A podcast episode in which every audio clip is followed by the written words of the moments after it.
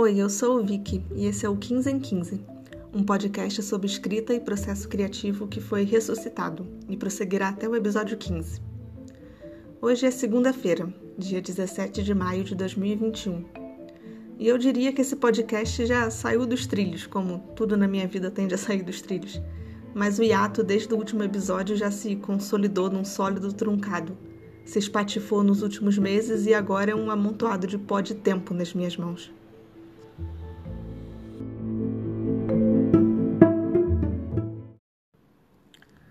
O que acontece quando você pausa uma cena e engaveta a história, deixando os personagens abandonados no meio de movimentos e diálogos incompletos ou fragmentados? Bem, às vezes eles voltam. Eu não sei se foi porque outro dia eu escrevi sobre negociar carcaças no blog Miolos, mas nesse fim de semana eu tropecei num bode degolado no piso da sala.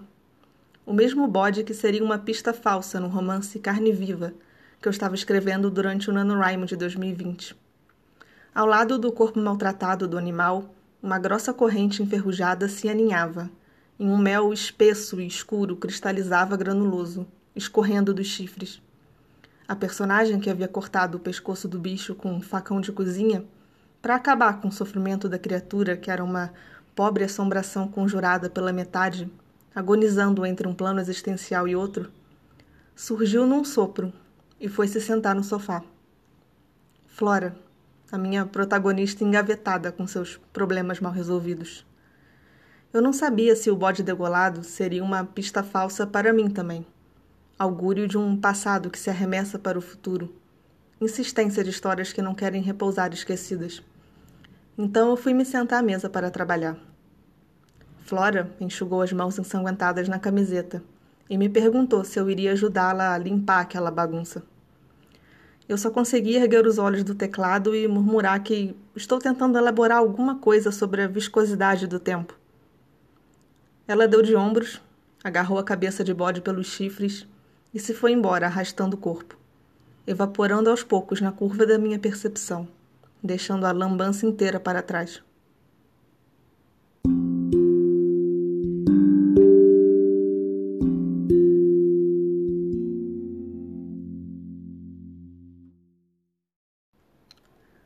Algumas semanas eu assisti uma conferência de 2018 que o jurista, filósofo e professor Alisson Mascaro proferiu no Seminário Internacional de 30 anos da Constituição Cidadã e um ano da Reforma Trabalhista.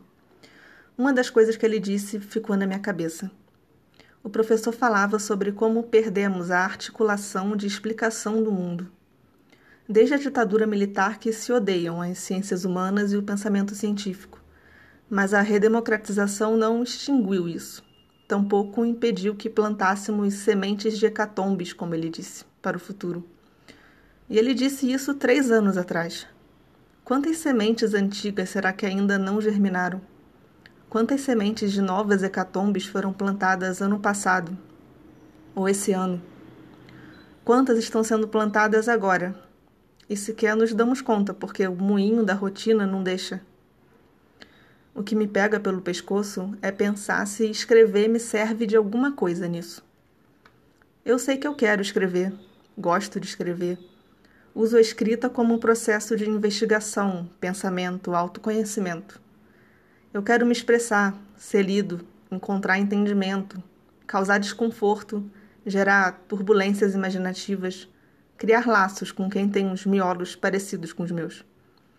E eu quero articular explicações de mundo também, porque fazer sentido das complexidades da nossa existência em sociedade, da nossa condição humana, das nossas monstruosidades e esquisitices, dos nossos horrores infinitos, é um exercício, uma prática que me atrai.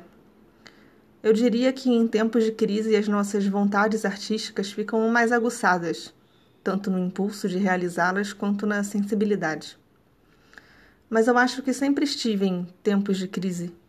Sempre estive mais ou menos exposto, por conta de uma tática contraditória de sobrevivência.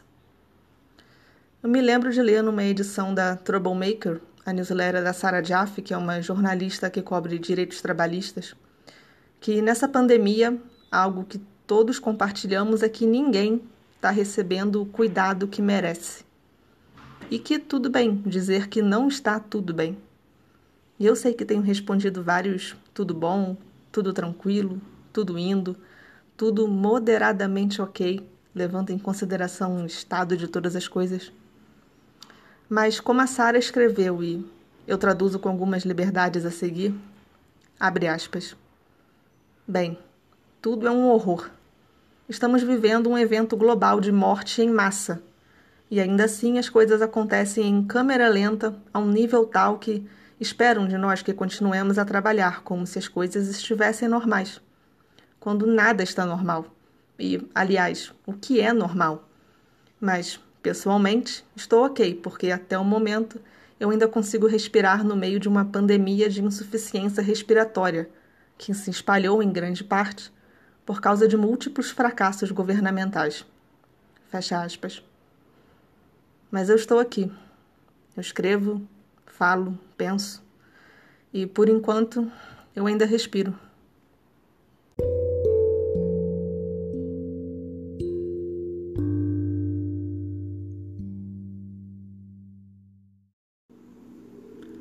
Em maio do ano passado, o Itaú Cultural lançou os chamados editais de emergência.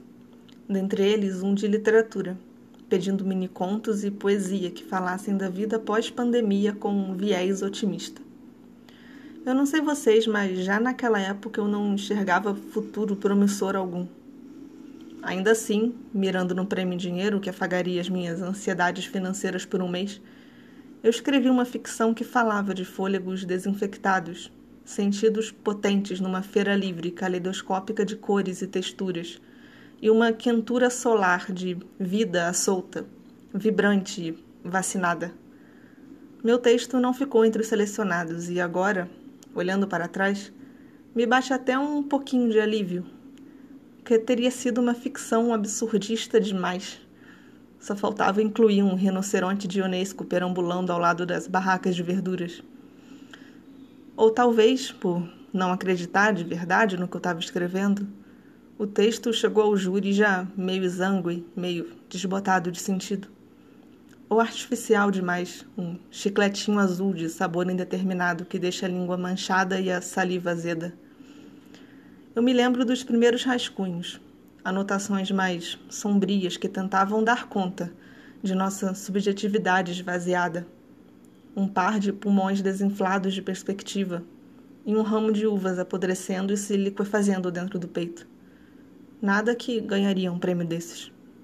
E talvez por isso mesmo era o que eu deveria ter escrito no fim das contas.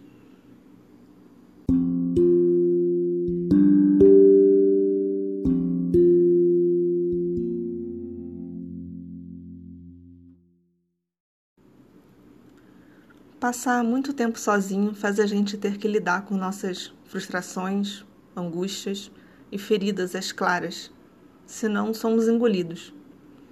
Então, o que eu tenho escrito nos últimos tempos também vem desses lugares mais obscuros, mais dolorosos. Eu sei que provavelmente essas histórias não serão muito comerciais ou populares ou de cair nas graças da tendência do momento. O que eu sei e gosto de fazer costuma vingar em outros territórios, com outras exigências, outras expectativas. Mas é difícil fazer as pazes com isso.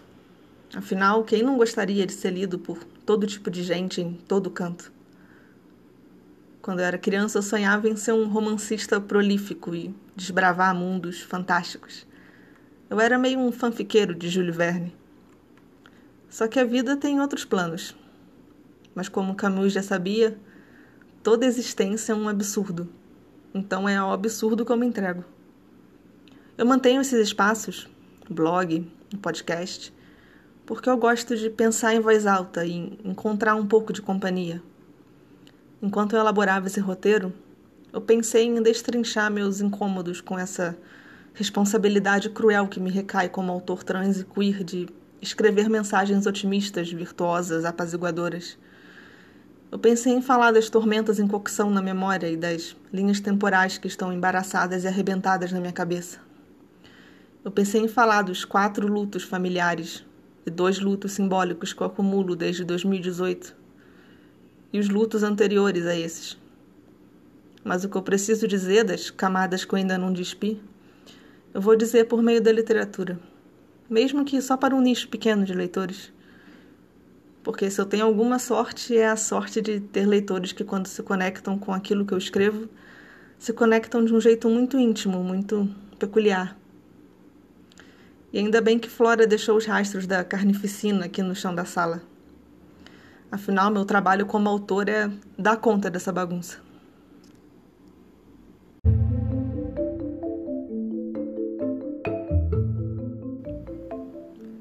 A minha sugestão de exercício de escrita ao fim desse episódio não é bem um exercício de escrita, é mais de pensamento.